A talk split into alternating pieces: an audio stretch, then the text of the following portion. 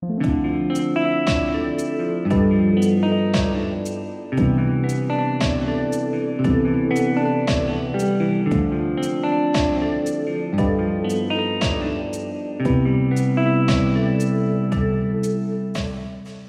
来到日出夕阳观察家，我是迪伦。那今天来到了一个新的境界，我邀请了我的好朋友，原因是因为他再过个两天就要离开台湾，要去一个很遥远的地方。那我们来欢迎妮吉。嗨，大家好，我是妮吉。嗯，来介绍一下你自己。嗯，我是一名刺青工作者。刺青工作者，对，其实算是我们同温层大家都很向往的一个工作，对，就是自由业啦。但是呃，最近的话就是要准备离开台湾，所以呃，我也蛮紧张的。我要去澳洲做刺青。嗯，我们澳洲有听众，有来说一下。嗯、呃，大家可以呃搜寻 Instagram 上面有我的账号是 QQ N I I N K，然后名字是。QQ 你 Tattoo，嗯，其实我觉得你算什么风格都有嘛。嗯、那你最喜欢的，你最喜欢画的一些种类类型，可以来跟大家说明一下。我喜欢画比较偏大自然的元素，可能就是嗯山啊海啊，或是植物类。然后我也我也我也很喜欢画小精灵，对，因为我很喜欢就是在一些东西上面加眼睛。我觉得就会很可爱，嗯、对对，因为像他在大学的时候就有创作的画的山上就会有眼睛，对，很可爱，感觉会有个性或者是生命的感觉。其实我觉得你很屌，因为你算是蛮亲近大自然的人。对，我觉得是应该可能是因为以前在山上读书吧，我觉得有影响。哦，你说会特别喜欢山，那山跟海你比较喜欢哪一个？我大学时期的时候喜欢伞，可是后来我出去旅行一圈之后，就接触更多海边之后，我发现我近期喜欢的是海，真的好，因为我我自己是喜欢海，对我也是比较喜欢海，对，而且妮姐很屌的地方是，她为了。好，我觉得你为了亲近大自然，其实做了很多很疯癫的努力。哎，像你居然会选择骑机车哦 环岛，对，因为它可以去比较多地方。就是骑车，骑车的话可以绕到可能山啊或者海边，我可以骑沿海那一段。其实那时候我没有吓到，因为通常以前好像环岛的时候都是大概几岁的人会去做啊？就是大学的时候嘛，嗯，或者十八岁刚毕业的时候那个时候。所以我现在有一种返老还童。他他，你那个时候是几岁？我我二十五，哎哎，去年去年二六二十六岁的时候，他就突然说他要环岛，然后还一直问身边的人有没有人要陪他去环岛。根本没有，根本没有，因为那时候七八月，然后我一讲说，哎、欸，我最近要去，我还没讲完哦、喔，马上就有人跟我说，我不要，我不要，我是说我不要，因为我想说啊，好热哦、喔，然后想说你疯了，而且那坐在屁股上面应该很颠簸吧。我我就是没有觉得屁股痛吗？有，我我就是骑了一圈之后，我真的奉劝大家就多休息。我骑了一圈之后，我现在尾椎有时候还是有点痛。哦，真的假的？因为你是震震太多了嘛。对，因为有时候我会想说，我因为我觉得自己体力还行，然后就会硬骑。因为因为我就觉得很想要，就是这有有有一些地方的确是风景还好，但是我就很想要 赶快到目的地，所以我就一直骑。然后骑到后来，我就觉得尾椎真的。我觉得可能跟年纪有点关系。那我们稍微排成一下，在你走上这个就是这个职业的时候，嗯，那你总共就是去了几个地方定居？像有去环岛嘛，然后再来是台南，嗯，然后你有轮流就是流浪过很多地方，对，可以稍微讲一下，就是从第一个就一路到后面，嗯，就是这些地方的过程中让你。的创作有什么样的新的体悟，还有心境上？嗯，我我觉得真正的有在移动，就是可能从我环岛的那时候开始，然后比较大、嗯、大距离就是走，然后我觉得是真的靠自己。对对对，嗯、然后也要认识新朋友，这样我觉得最大的改变，如果是如果是先讲我本人的话，是我觉得我变得比较，我觉得我变得比较有。就是行动力，因因为因为出去之后你就只能靠自己，所以你有问题的时候你要自己查，然后有嗯交朋友什么，因为如果你想要有多一点的碰撞的话，你就要自己去跟人接触，然后这些东西就带给我很多是，如果是以创作上来讲的话，我觉得我感觉好像有嗯，灵感上好像有变得更多。嗯，因为如果只固定在一个地方的话，好像嗯会枯竭。对，有时候就是会突然嗯，我会也有不知道画什么的时候。嗯、对，因为就像你前面说的，因为你这样又更靠近大自然。对，然后对，然后之前可能嗯、呃，应该说我之前在。创作的时候，可能还没出去旅行之前，比较像是跟自己独处时间比较多。嗯、那想的东西可能还没有到那么广，因为我觉得要发生事情，内心对，然后发生事情之后，才会有更多的碰撞，然后那些东西就会带给我灵感，然后可能会画的东西的主题就会更广。哦，对，感觉很棒。所以你这一次去决定去澳洲，其实有很很大一部分也是想要让自己有更多的。嗯，想法嘛，因为我第一个想问就是，哎、欸，你决定想要去澳洲，就是从头到尾那个心情和下了这个决定马上订机票的那个当下。哦，我一开始其实想法很简单，就是就是想说我想去国外这样。然后，嗯、呃，我觉得如果要先讲说有呃，因为一开始、嗯、一开始的时候你是。原本是在台北做事情，对，然后后来后来突然有一个改变心态，因为你很喜欢台南的环境，對，对。然后我那时候会去，就是啊，反正就出去之后，我觉得最大的转变就是离开舒适圈，然后离开舒适圈就是我觉得一定会成长。然后我现在去台南。哦，台南我也我觉得自己混的还不错，嗯，认识了很多人。对，然后我觉得我我觉得我自己又又有一圈台南的舒适圈，然后我现在会觉得要出国的很大一个原因也是因为我觉得我可以再扩展舒适圈，就是因为我英文其实还好，没有很好，但我我我就是保持着，我觉得我就把自己丢到我觉得有点困难、不熟悉的地方，对的地方，我觉得一定会有新的东西。对，感觉说把自己的舒适圈在扩张。对，哎、欸，那你可以扩张到全世界。如果你未来很成功，对对对，对，像破关的那种感觉。对，就是你以前会有有想过你会变成这样子，会愿意一直去破关的这样子的人？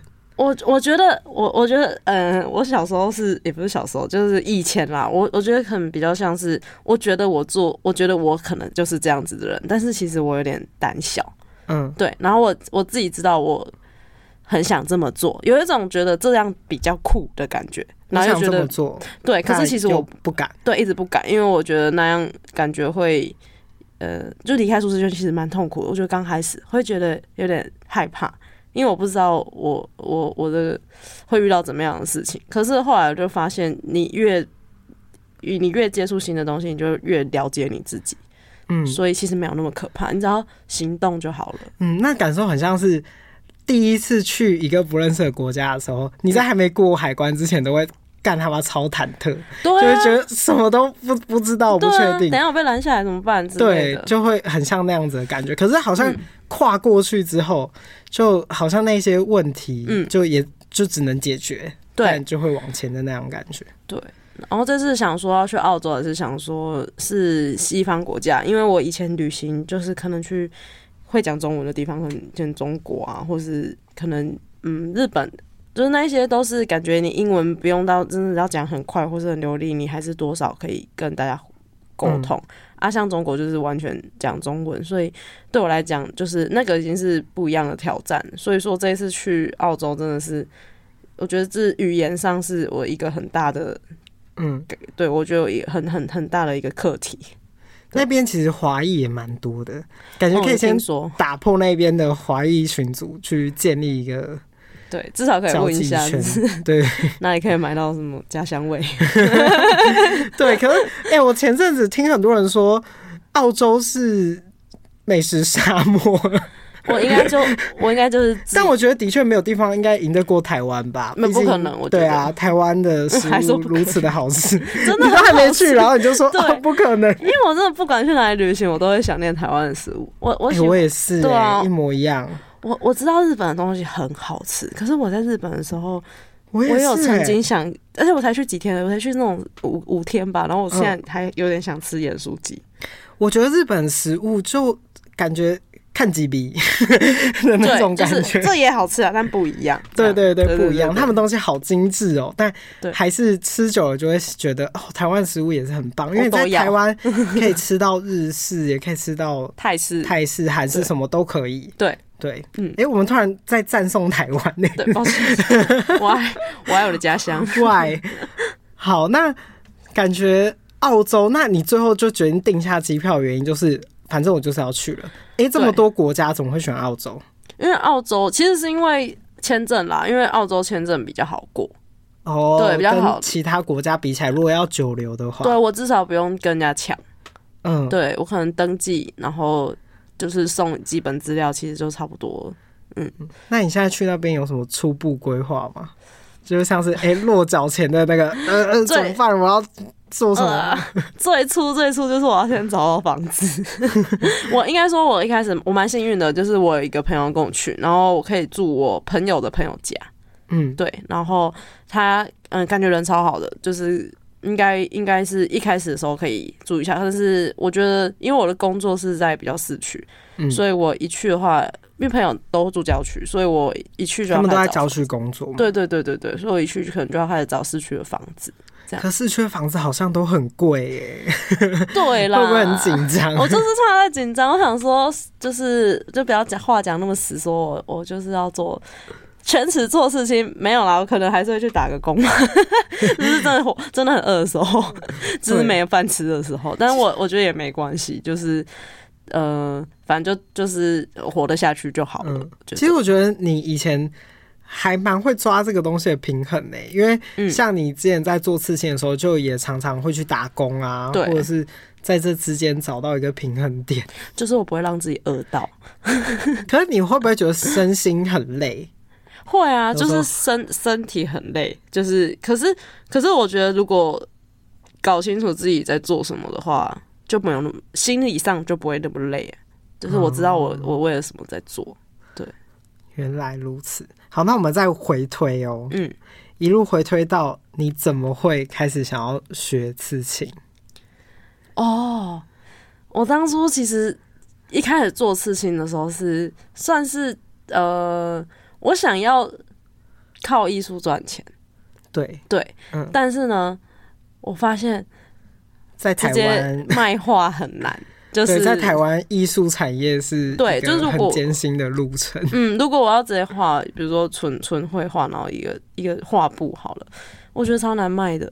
嗯、然后，嗯、呃，我当然也有试过，就是我我当时刚毕业的时候有办展览啊什么的，嗯、然后那时候其实也给我很大的就是想法，就是我那时候也也试过，然后我知道就是我要人脉也要金钱，嗯，对，然后嗯。呃但我我其实还是没有，我还是没有放弃啦。就是我觉得，我觉得还是可以继续创作，只是说我觉得短期内我没有办法靠这个也没关系。所以我后来有一个，嗯，我会有做事情的念头，其实也是算是我给我姐姐给我的一个就是灵感，因为我姐姐那时候，嗯、我姐姐也是学做事情，对。然后我姐姐那时候说她要做事情，她问我要不要做，所以她是对，所以她是给我一个这个。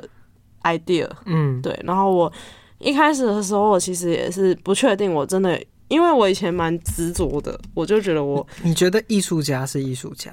嗯，对，就以前我以前就是想的有点太刻板了，对，我就觉得对我就是要当卖画的艺术家，对。但是后来就是真正学刺青之后，然后在摸索或是在学的过程中，我才发现我对这个东西也是越来越有兴趣。对，我觉得真的真的做下去的时候，对，就有兴趣了。对，然后去做了之后，然后也真的在上面，就是真的有做出一个作品，然后有人喜欢我的作品之后，开始就是，然后也加上可能毕业那几年，嗯、呃，去看展览啊，就毕业之后也比较有有跟朋友一起去看展览，然后我就觉得我以前想的太封闭了，就是艺术家不是只有一种定义，嗯，创作模式也。对，那就是美彩的转变而已。嗯，对。其实我这上面我就有打说，其实我特别想要问的是，在你的心里中，因为我觉得你常常会特别纠结这一块的原因是，嗯、那你心中觉得艺术家跟刺青师，嗯、你觉得有差别吗？我觉得刺对我来说，现在对我来说，刺青师也是艺术家。然后他是，如果说，比如说我说我自己是艺术家，我就会说我是会刺青的艺术家。嗯，对。所以说，我我我我我觉得我要成为一个艺术家的话，就是当然不是说什么都碰一下，但也可以什么都碰一下。但是我觉得应该是说，呃，可以用各种呃美美彩去创作，像摄影啊，嗯、或是陶啊、陶艺啊那些，全部对我来说都是艺术家。嗯，对，然后只是说你创作形式不一样，所以说我觉得刺青师跟艺术家对我来讲，刺青师也算是一种艺术家，嗯，里面的他算是一个那个里面类别里面应该这样讲。嗯，我我讲一下我的想法，好，因为我常常像是我们这个圈子，很多人就会非常执着于艺术这个字，嗯，就是我我今天这样子做到底算不算艺术？嗯，或是怎么样？我在做某一件事情的时候算，算、不算艺术？其实我后来常常会觉得，这个好像是要给别人来去定义的，因为像我在我心中的认知范围，嗯，刺青师绝对是一个艺术，嗯，只是他的范畴被缩小了，就是人家说哦，这个人是刺青师，可是刺青师里面又分了好多种不同的风格，对，那。里面那种真的乱刺的，你就说他是艺术了吗？那也不是。嗯，就我觉得那个艺术这个，其实根本上本质上是要去给别人定义的。所以我会觉得说，有时候有些人在做某些特定创作的时候，嗯、像摄影师啊，或者是刺青师，他们就会自己内心中会质疑自己。是这样子是不是艺术？其实我觉得这个质疑有时候是那种内心挣扎的多余。嗯，因为其实你现在正在就是在创作，你现在就是在做艺术这项职业。对，反而是嗯，那个是那个思考反而变成一个多余的。所以我觉得不用刻意很狭隘的说哦，我现在就是要办一个大画展，然后弄出很多画，这样子我才是一个真正。很厉害的艺术家什么的，那些人才会称自己是艺术家。但其实把范围缩小，我们可以说他是画家，嗯，他就是一个画油画画家、画广告颜料画家等等的，就是很多东西感觉都可以被分得很细。对，我觉得，我觉得是这样。反正他就是，我觉得艺术可能就是，嗯，他这个一个大范围，然后里面东西就是很细很。但我觉得定义来讲。嗯，自己可以定义，别人可以定义，但你不能去，嗯，管别人觉得你是不是，嗯，或是你自己觉得你是不是，其实都不是重要。我觉得你什么时候跨过这个坎呢？因为感觉之前会有这个迷惘的状态，因为你有一个转转捩点嘛。我觉得，我觉得是大，我觉得应该是说我。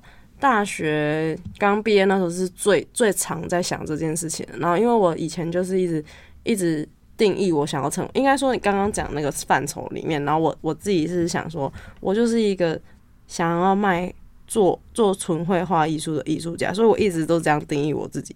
可是我我开始打破这个的话，应该就是真的是在大四刚毕业，然后接触刺青之后，然后看了比较多展览之后，开始觉得说是嗯。其实我要我要做什么都可以，然后那些、嗯、那些规定也不是很重要。我觉得是因为大四刚毕业的时候，你会开始想说你要做什么工作，那你要成为怎样的人，嗯、或是什么，会开始想这些。然后，嗯，我就会觉得我就自己脑袋就会定义哦，艺术家就是要干嘛干嘛干嘛干嘛。可是就是我觉得那个想法都真的太狭隘了。我觉得只要。我自己活下去，然后有钱有钱赚，然后我自己有在创作。嗯、其实我我我我也不需要别人来说我是艺术家还是不是艺术家，嗯、我自己觉得有在创作就好。然后我也我现在也不会纠结说，我一定要就是跟别人讲我职业就是艺术家。我甚至有时候会说我就是一个自由业。嗯。嗯，因为我觉得艺术不一定是要他他他除了是有发表给别人看之外，我觉得艺术对我来讲也是。自我疗愈的过程，所以就算我今天是一个呃，可能我是一个公务员好了，或是上班族，但我私下有在创作的话，我也不觉得他也可以是对啊，他也可以是艺术家，嗯、对，所以说这个定义，我觉得我也不需要别人给我，然后我也不需要自己一直去宣扬这件事情。嗯、我觉得反而说，就是名称对我来说不重要，是有没有在做这件事比较重要。对对，那个时候感觉就一路走过来的时候，从你身上可以看到一种就逐渐找到自信的美，因为你之前可能没有 没有很有自信，对，不对？但你在这个一路上的走过来的时候，可以发现你逐渐的在做很多事情上，给自己填补了很多的自信。对，我觉得好像在很多迷惘的人身上，可以从你的例子中找到，就可以往好的方向走的。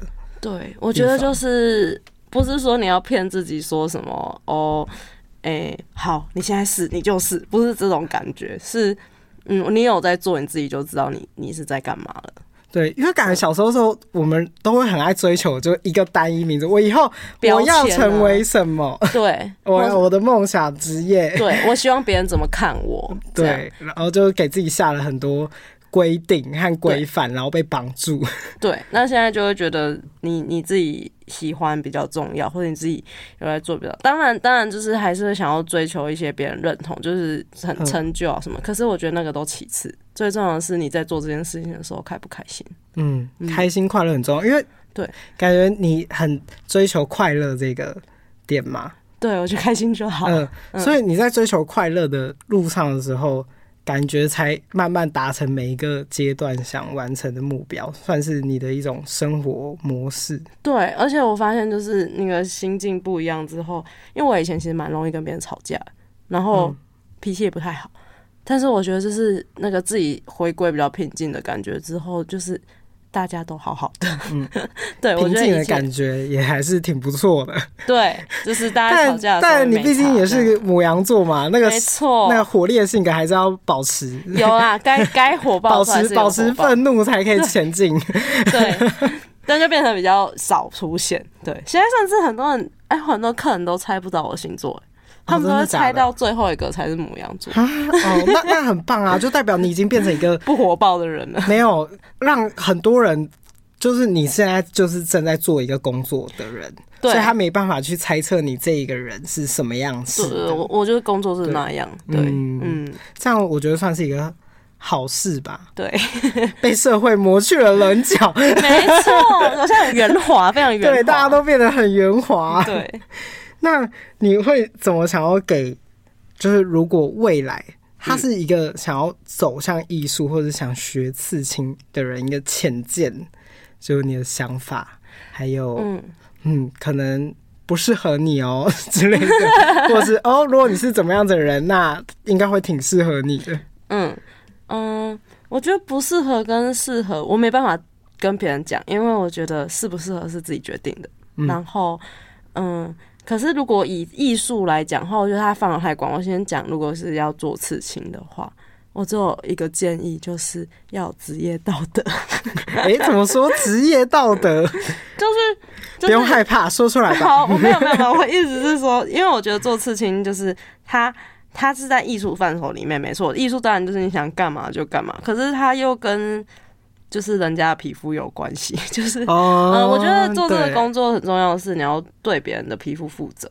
嗯嗯，因为是别人的皮肤嘛，对，他信任你啦，他找你，所以说我觉得只要有职业道德，你才有办法长远的做下去。不管你想要做什么风格的事情，嗯，我觉得你，我觉得你的意思就像是，如果你对别人的皮肤负责，就等于说你刺上去之后，这个作品我保证会觉得嗯很棒，还好它在你身上。对这种感觉，对，我觉得这个要很努力维持、嗯，因为有些人的话就是哦，我就是气势，哦，好了，我收钱这样。对对对，我 我不知道有谁啦，但是但是就是对我我自己是蛮蛮蛮，我觉得这是蛮重要的，嗯嗯，因为因为我觉得，哎、欸，就是人人家一辈子的东西，对，当然就是要要认真看待这样。嗯，那我刚刚就突然想到一件事，嗯，那因为你。你的学法非常的特别，跟有一些现在刺青的不同，因为以前的刺青师都很追求学徒啊、师徒制这样子。嗯，那你有什么想法？学徒师徒制，我觉得，嗯、呃，也我觉得如果是我现在有人来问我说有没有就是要有什么建议，比如说学，因为我是我是自学嘛，嗯，然后有一些人是在刺青店，但是如果有人来问我，我还是会建议大家去当学徒，欸，哎，因为、嗯、因为我觉得自学好辛苦。你说你学的路程变得很长吗？还是？对我我学蛮久，然后。嗯、呃，当然，我身边也有人可以问啦，因为有有一些人，就是我身边也有刺青师朋友，然后，嗯，我自己姐姐也是刺青师，所以说我算蛮幸运的。但是，嗯，如果有能力的话，我觉得还是就是有经济能力的话，我觉得还是说去学去当学徒，有人教的话，你会比较比较快上手，然后你有问题的时候也可以马上问，就是其实会比较安心一点。对、嗯、啊，当然就是很多人可能会考量到他可能也没有那么多钱，或是怎样。可是我觉得这些都现在很多刺青店了，然后 真的很多。对，现在台湾算挺饱和的嘛、嗯，不是像说什么都是你你说你都没有薪水啊或什么的，其实还是可以谈嘛，还是可以跟店家谈，或是谈。我觉得主要是你要先找到你喜欢的风格，你自己真的觉得很他吃得很好，然后你觉得蛮喜欢他的风格，你再去找他拜师。对，嗯、而不是你随便选一家，然后你就进去，然后你可能还就是抱怨一堆。对，先一一第一第一步就是你先找到你喜欢的，你真的想跟他学的，然后去问他。对，嗯、啊不行就找另外一个。对，然后所以你觉得自学是很痛苦的一个阶段？也不是痛苦，只是说如果二选一的话，会给新的人的话，还是会建议嗯去去去刺青店学。对，因为我当初是就是我觉得我自己算是有。有人问，然后我自己又加上经济上的关系，对对对对，所以我才会走这条。但是我真的觉得，就是因为因为你也不能说你你自选，然后你你旁边有人问，但他不是你师傅嘛，所以你大部分时间还是要靠自己。对，所以真的会真的会花比较多时间。了解。哎、欸，好好笑！其实我刚一开始本来是要聊我们认识的开始，然后那就哇，突然聊得很深呢，好 deep 哦！我很怕我讲错话，你知道吗？没有为什么？有什么好害怕的呢？就是就是很怕得罪人啦，不知道为什么，就是就是才不会对这些定义，那怕大家觉得我就是不会啊。这个世界，这个世界本来就是由自己定义啊，你要怎么讲？没错啦，对啊，好，没有什么好害怕的。好，也是。好，那我们哎、欸，来聊聊我们认识的开始。好哦，这个很远。想一下哦，好久，二零二二零一四年。对，其实我真的跟你开始熟熟，是我带他去看牙医。对，你们知道吗？他他 非常的好笑，带他每几乎可能一两个月哦，然后每一个礼拜一，对他都会带我去看牙医。就是我我们那时候是在山上，就是我是住山上。然后，因为我是我是读上，没有车，对我没有车。然后我就是，呃，牙医在楼下。我记得有一天是体育课，然后牙齿大爆痛，然后。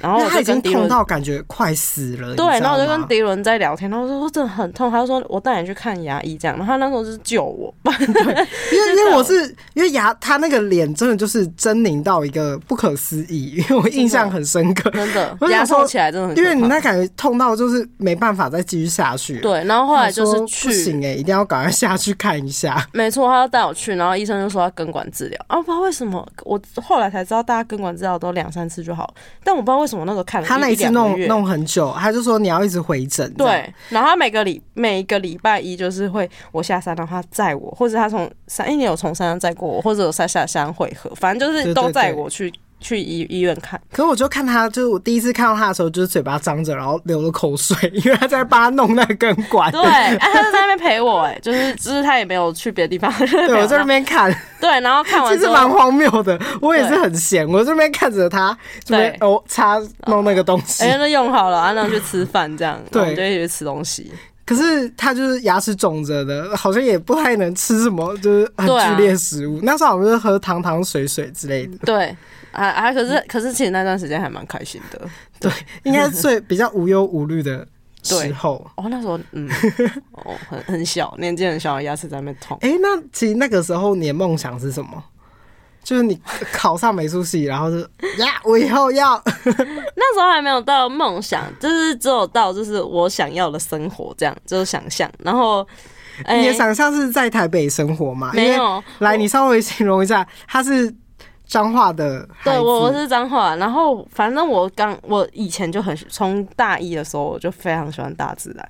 然后呢，嗯、我就开始自己自己想说，好，我就是在这里读书，然后好好的读美术，然后读完之后呢，我就要成为一个隐居山林的艺术家。然后为什么隐隐居山林呢？是因为我以前脾气真的很暴躁，然后我觉得就是只有在大自然环境里面会让我觉得很平静。平静。嗯、对，然后我就想象我要去搬去花东啊，然后自己自己就是住在山上这样。然后你知道讲这件事情，有曾经有一次我跟那种哥哥姐姐们聊天，然后我就讲到这件事，哎、嗯，我被大家笑，他们说，哎，那这样你买菜是不是要多久买一次？你要住山上，你 你们家会有你们家会有那个吗？对啊，很麻烦的。然后什么？然后你要去 seven，然后走山下下下山，你要你要多走多？你是什么时候跟你家人分享说你有这个想法？没有，就在我那个就在我大一的时候，也是闲聊，对，然后就聊到，然后就被他讲说，我突然哎、欸，对。我是想要在山上住没错，但是我想要过得爽爽的，这样我该怎么做呢？我还是要赚钱呐、啊。对啊，因为你直接踏入了台北这个。呃，就是龙蛇混杂的都市。对，但是我那时候，嗯、呃，还没有到欲望那么高。我一开始那是到后来，我那时候不知道怎么反驳。我那时候好像就嘴很硬吧，我就会说什么没差、啊，就是我可以啊这。但是我一一一半是真的觉得好像没差，是因为因为有点被讲，我有点想就是放在心上。但是我想说，真的没有 seven 不可行吗？可是我那时候就是有 这个想法非常的对，没有平民哎、欸，哦 seven，我就是。完全不能接受附近没有便利商店。对，但我那时候还可以，而且我现在跟我就是好朋友讲说，就是反正就跟我不知道有没有跟你聊到，反正就跟大家讲说，嗯，嗯，我我可以啊，我我觉得我我就是每天都吃很少，然后就是我只要能画画，我就会活下去。我真的有从大我那时候听呃有这个想法之后，然后到就是只要有一点点钱，然后呢，对，我可以画画，我可以创作就好了。嗯、对，到应该是到快毕业前，我都是这种想法。对，然后那个到大就是快毕业之后，开始要工作或什么之类的时候，才开始想说，就是那时候不知道为什么欲望好像有变高一点吧，我就开始有想到我大一的时候，对，跟对对，就是大一的时候有跟就是大家讨论过，然后大家问我 seven 的这件事情，然后我大那时候到。大四的时候就开始想说，对，我是想要爽爽的在山林里面，我不是要在山林里面，但是穷穷的过日子。对啊，我好，所以后来想一想还是不能接受。可是我觉得只要来到台北，就很容易被这个城市荼毒哎，因为我也是苗栗的，嗯，然后我真的是我我是高中的时候就上来，嗯，然后我大概在高二的时候就发现，嗯，我就已经发现我不能没有 seven 哦，很早很早很晚才发现，对，因为我那个时候是。哦，我晚上的时候，嗯，电热水器，嗯，就没有电池了，嗯，你就会想，干我我以前我今天就是一定要洗冷水澡，然后那一天我在打开准备要洗冷，那一天是寒流，大概七八度，如果说我就不洗了。对，我就想说，可是就是因为我们画画有时候会弄很脏，哦，那还是真的很脏，因为油画跟那个就很味道很重。对，然后我就想说，我今天不管怎么样都要洗到一趟热水澡这样子。那你怎么做到那时候？然后我就想，seven 是可以买到大颗电池的，啊。哦，对。然后那一天我真的是洗到那热水澡的时候，有一种被救赎的感觉，因为其实你在乡下，你就是。没有，你就要骑车骑很远。可是你在台北，你就走两三步路，然后你就可以到一家 Seven 买到你想要的东西，真的很方便。对，对，然后就瞬间觉得哇，台北真万恶啊！我爱台北，又爱又恨。对，就是那种又爱又恨的感觉，非常的明显。对，我物欲是在我以前真的物欲真的是低到爆，我应该是就是在大大四快到毕业的时候，我觉得可能开始有工作之后吧。然后就开始觉得有钱了，对，赚到一点钱了，就开始觉得好像可以对自己好一点。嗯，当然不是说乱买，有些东西可以买好一点的那样子。对，或者是去吃饭的时候，就是好像偶尔可以犒赏一下自己这样。嗯，就是哦，我可以不用看那个价目表，可以点汤了，点我们自己想吃的，就像我们今天一样。大家都长大了，我们一坐下来就是开始狂按。对啊，就是觉得就觉得反正偶尔一次也没关系啦，就这样。那以前不会，以前就是以前会东想西想。对，因为以前觉得说我我就是一个可以我可以活下去可以创作的艺术家就 OK 了。那你觉得你以前是抠的人吗？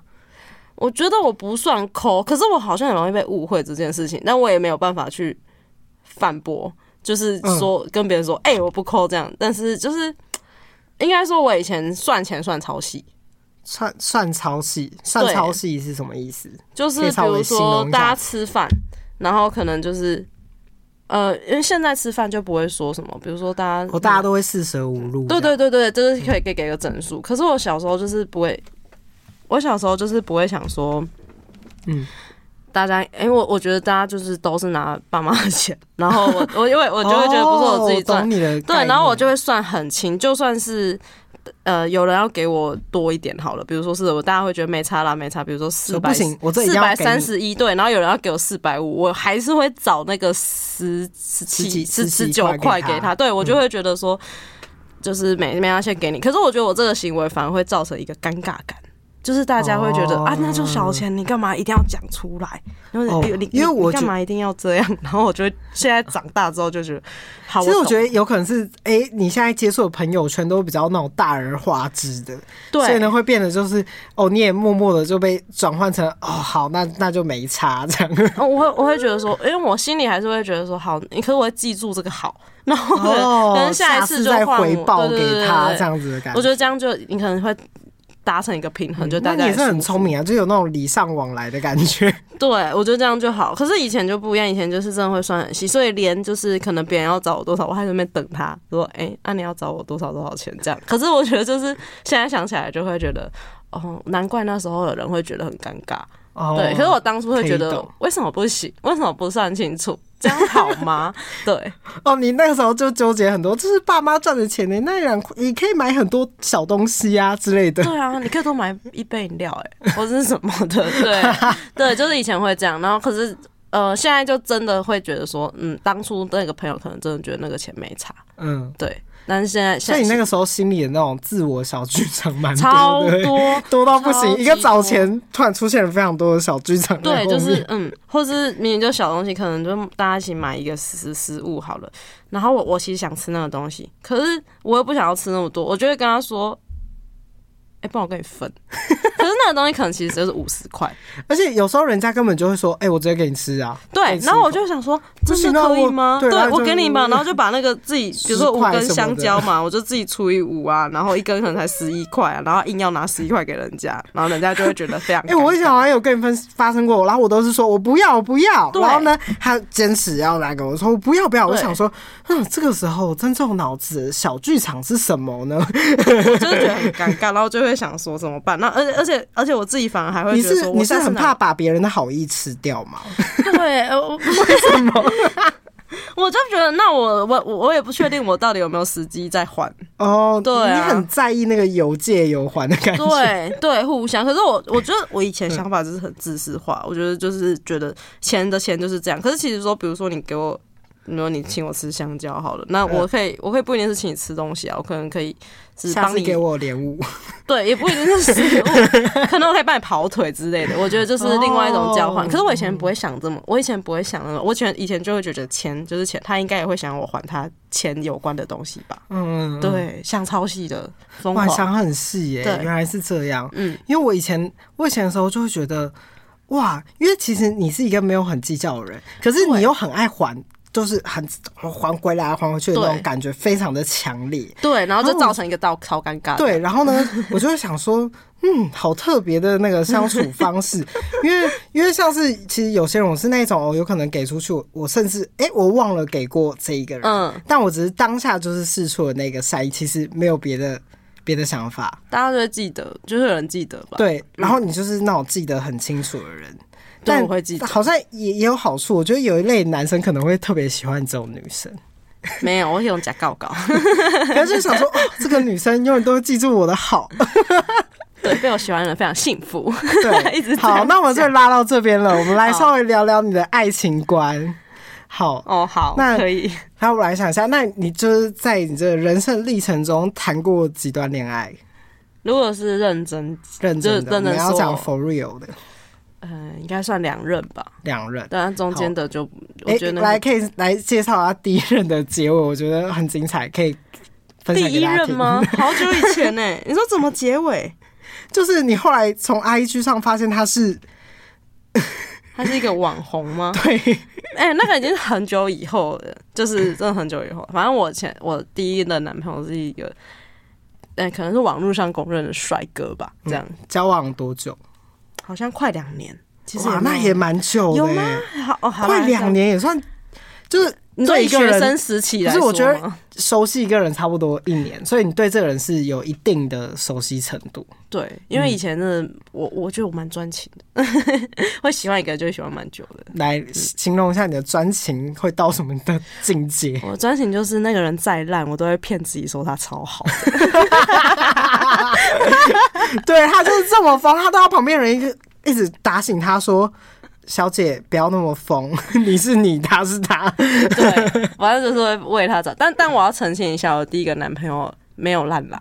嗯、对，只是我我觉得，嗯、呃，那时候我们没有很了解对方，就是因为我们算是嗯。呃很很纯纯的爱，然后是不同学校的，所以其实说认识呃在一起很久，可是其实我们也就是一个礼拜见一次，或者是两个礼拜见一次，嗯，好纯情哦。对，他没有什么坏话可以讲啊，就只是我们两个三观不合。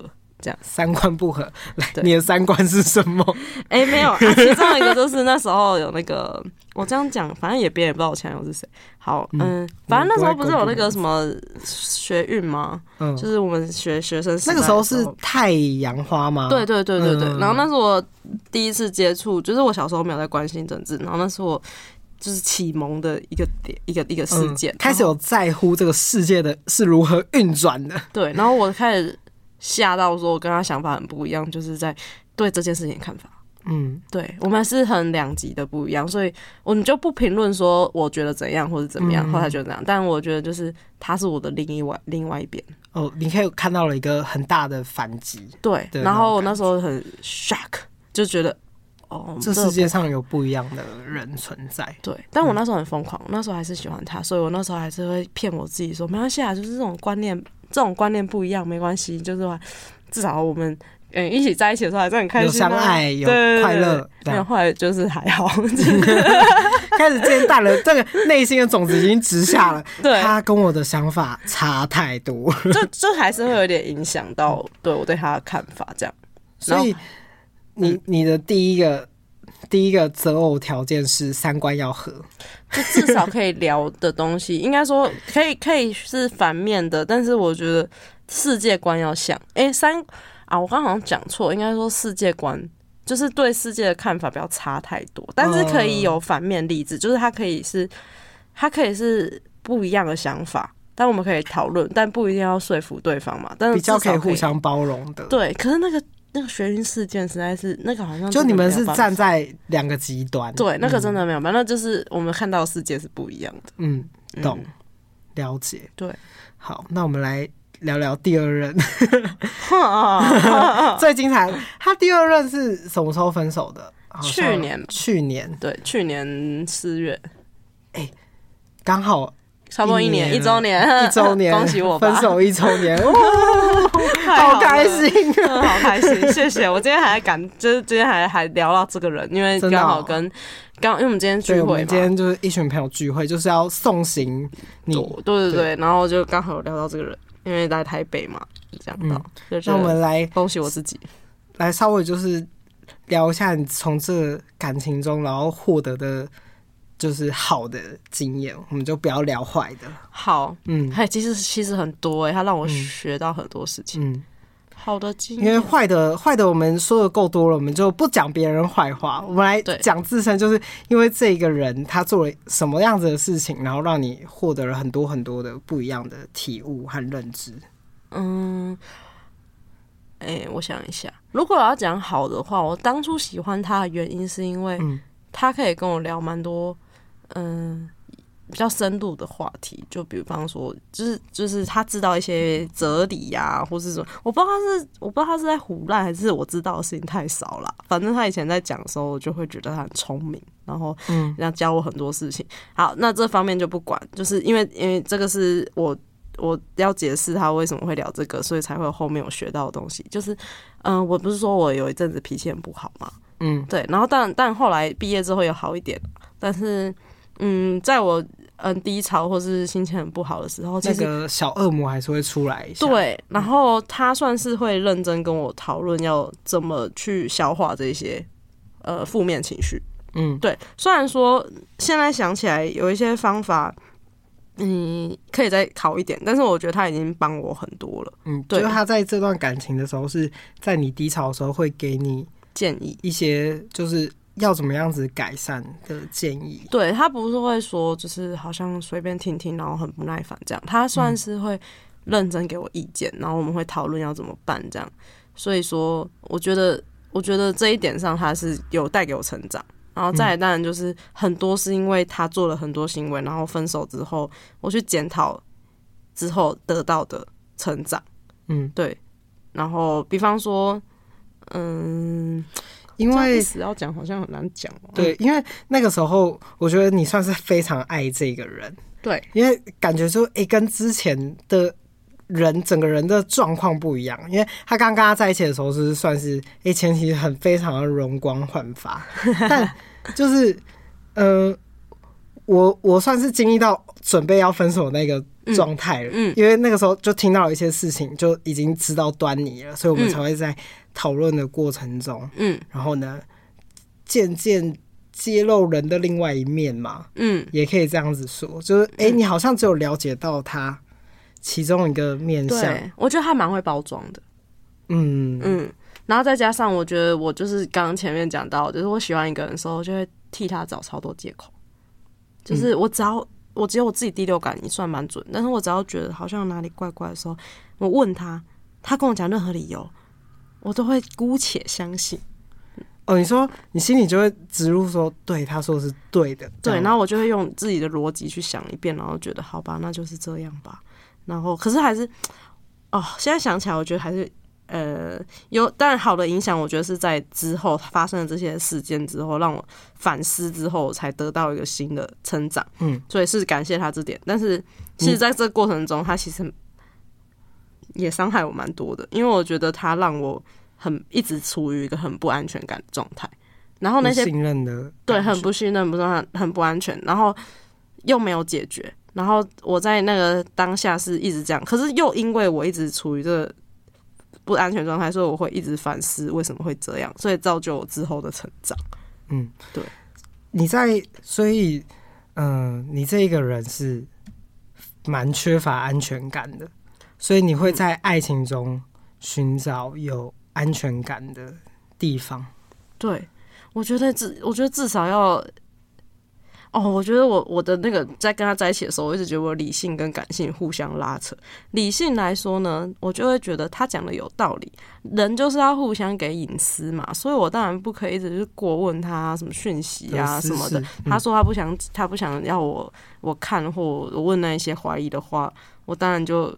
要理性来说，我就是要尊重他，要尊重他的隐私。可是感性来说，他又没有给我一个交代，嗯，所以我会你感觉没有得到一个答案，对，然后你那个疑惑就一直被放在那边，对，然后我要一直理性的告诉自己说，我就是要成为一个成熟的女朋友，所以我一定要就是达到这个目的，我要让他知道我很理性，然后我不会去闹，我不会。可是听起来就变成像是他控制了你，成为他想要你你成为的那种人。我觉得是、欸，对，他想要你变成一个乖乖听话的对 女友，对，但我偶尔还是会压起来啦，就是因为我觉得我就不是这样的人。可是因为他根本，如我觉得他没有给我一个交代，所以我一直没有办法就是很安定。虽然说我一直骗我自己，就是会一段时间那个理理性的我跑出来，然后一直告自己这样。可是我们稍微讲一下，就是你那个时候最想要知道、想要窥探他隐私的原因是什么？就让你感到不安全感的主要原因，因为我觉得，就是女生的第六感很准嘛，对，那你一定是那个第六感想起来的时候，就是你准备要去窥探她隐私的那个时候的主要原因是什么？我们在一起大概快半年的时候吧，啊，我觉得，嗯，因为他在一起前后的感觉差蛮多，他在一起前的时候比较比较常黏我。可是在一起之后就变成他就比较各做各的事情，然后我觉得有时候他反应就是差很多，时候我跟他反应过。可是他，嗯，我就现在想一想，就是他其实没有那么喜欢我。可是，可是我那时候就当然不会这样想，因为我们会觉得。哦，只是热恋期过了。对，然后一开始是这样，有点小小的，但是我我只是有点不安。然后我觉得有爆掉的原因是，应应应该说本来就会。本来就会觉得哈，他怎么变这么多？可是不会想说要查手机或是要看什么，要问那一些。我就只是心里觉得落差好大哦，然后偶尔会跟他讲一下，但不会到去看。那真正爆发去想要去问或是问很细的原因，是因为我们在一起大概半年的时候，他有被我朋友看到他跟别人出去。嗯，对。嗯、然后、就是、这个我们大概周边的朋友都知道这件事。那这个事件就造成我后来的不安全感。嗯，因为我记得那个时候，我们很多人都说这样不行，那个时候就说这样不行了。对，然后我就我很喜欢他嘛，然后我就原谅他一次。对，而且我那时候也不是说原谅，我那时候是说我连我相信他，这样就是。我觉得你要稍微解释一下那件事的过程，再听人才会懂。好、啊，就是是他跟朋友约出去，然后都各带了一个。不是个带，是他说他他一开始是说他要跟一个男生朋友出去，然后天哪，好八卦，嗯，就是他要跟一个男生朋友出去，然后跟我他他他去之前还跟我说我手机快没电了，嗯，然后好我说好没关系，路上小心，我想说那就他们出去玩，然后诶、欸、去了之后就是。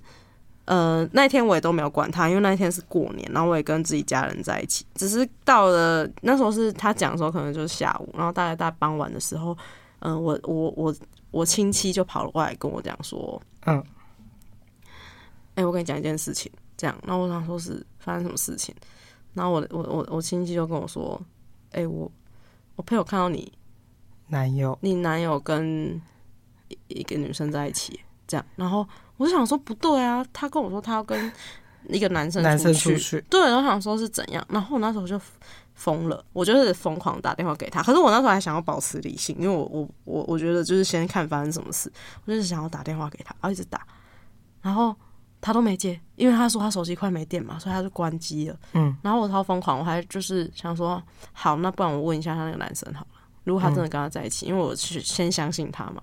就那个男生也说他准备要回家，他们要分开了这样。然后我那时候就是，我就跟他，我忘记我后来怎么。反正主要就是他有说谎嘛，对，吧？这个好像太细节了。嗯、对，反正就是他有说谎，他就说他，我后来我后来呃联络上他，然后他也让我等了很久，他才嗯，他才愿意就是打给我。然后一打给我就是觉得，反正他一打给我，第一个反应就是觉得我在闹什么。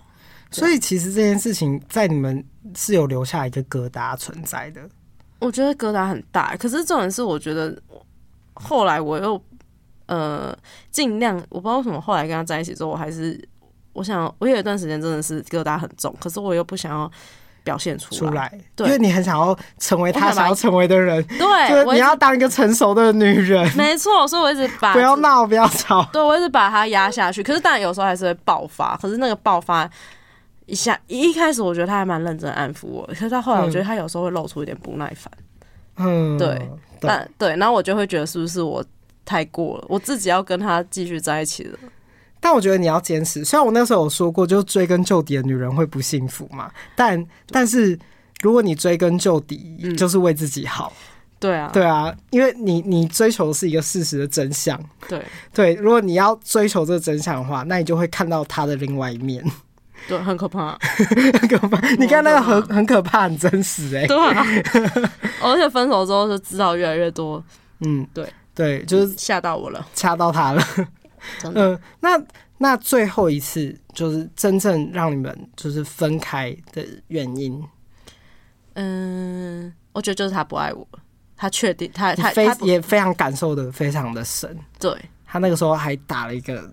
作文，漏漏等哦，漏漏等。我我那时候，嗯，反正他的理由就是个性不合啊什么的，他他一直在忍我啊。然后我当下就是，反正感觉起来好像是我让他很委屈了。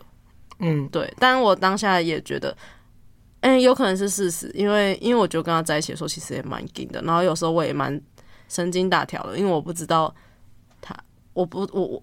他有说，就是他不会，他不会讲出来，他真的想要什么。然后加上我的个性是别人表现你不讲，我又怎么会知道？我怎么看不出来？对啊，对，所以这点可能我真的委屈他了吧？那可是可是他没有讲，这也是他的问题。我觉得，在一个感情上没有沟通，我就要看穿你，怎么可能？你会读心术吗？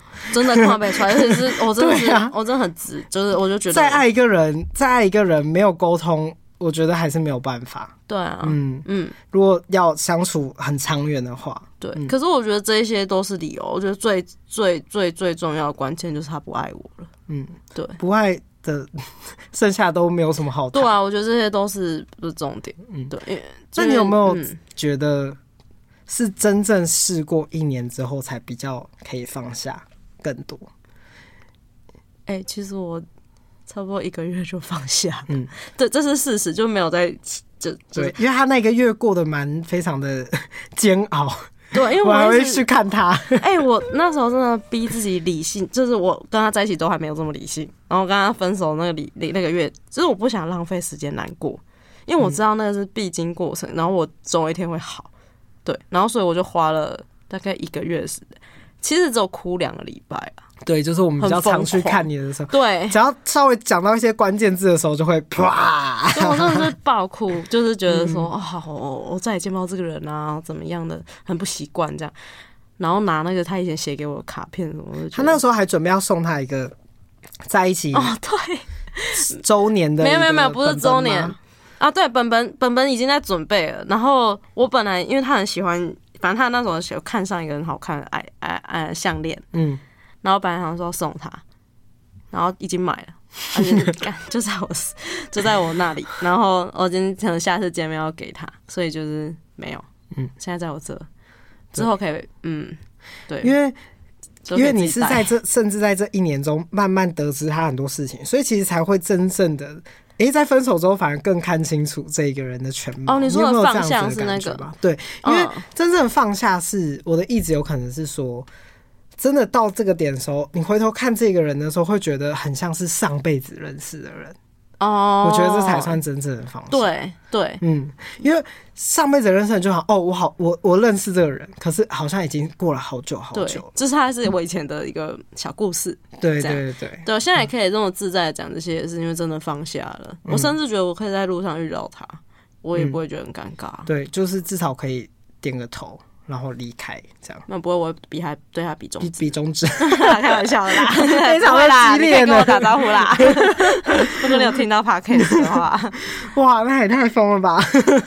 那我是觉得，那就是真正就是这一年，嗯，那最后他让你真正个人的成长是什么？因为我们刚刚嗯聊的比较像是说，我从这个感情中发现了我。的一些问题，嗯，那最后我觉得是成长是哦，可能发现自己在未来假设还要再进入下一段恋爱的时候，哦，你说有什么成长？对，我有可能会去做一些新的跟进或想法，嗯，因为我们有时候很容易重蹈覆辙。我觉得我就是会，我我觉得蛮清楚是，我觉得他让我重新想过一轮之后，然后让我最大的成长是。我知道更怎么爱我自己，听起来很很像什么鸡汤，可是我觉得是、嗯、是真的。就是我，因为我跟他在一起的时候，就最大的错误就是我都卑微，对我什么都以他为主。我放假甚至排假，我都是先看过他他的班表，然后我再、嗯、我再排假。他有曾经看过你的班表没有？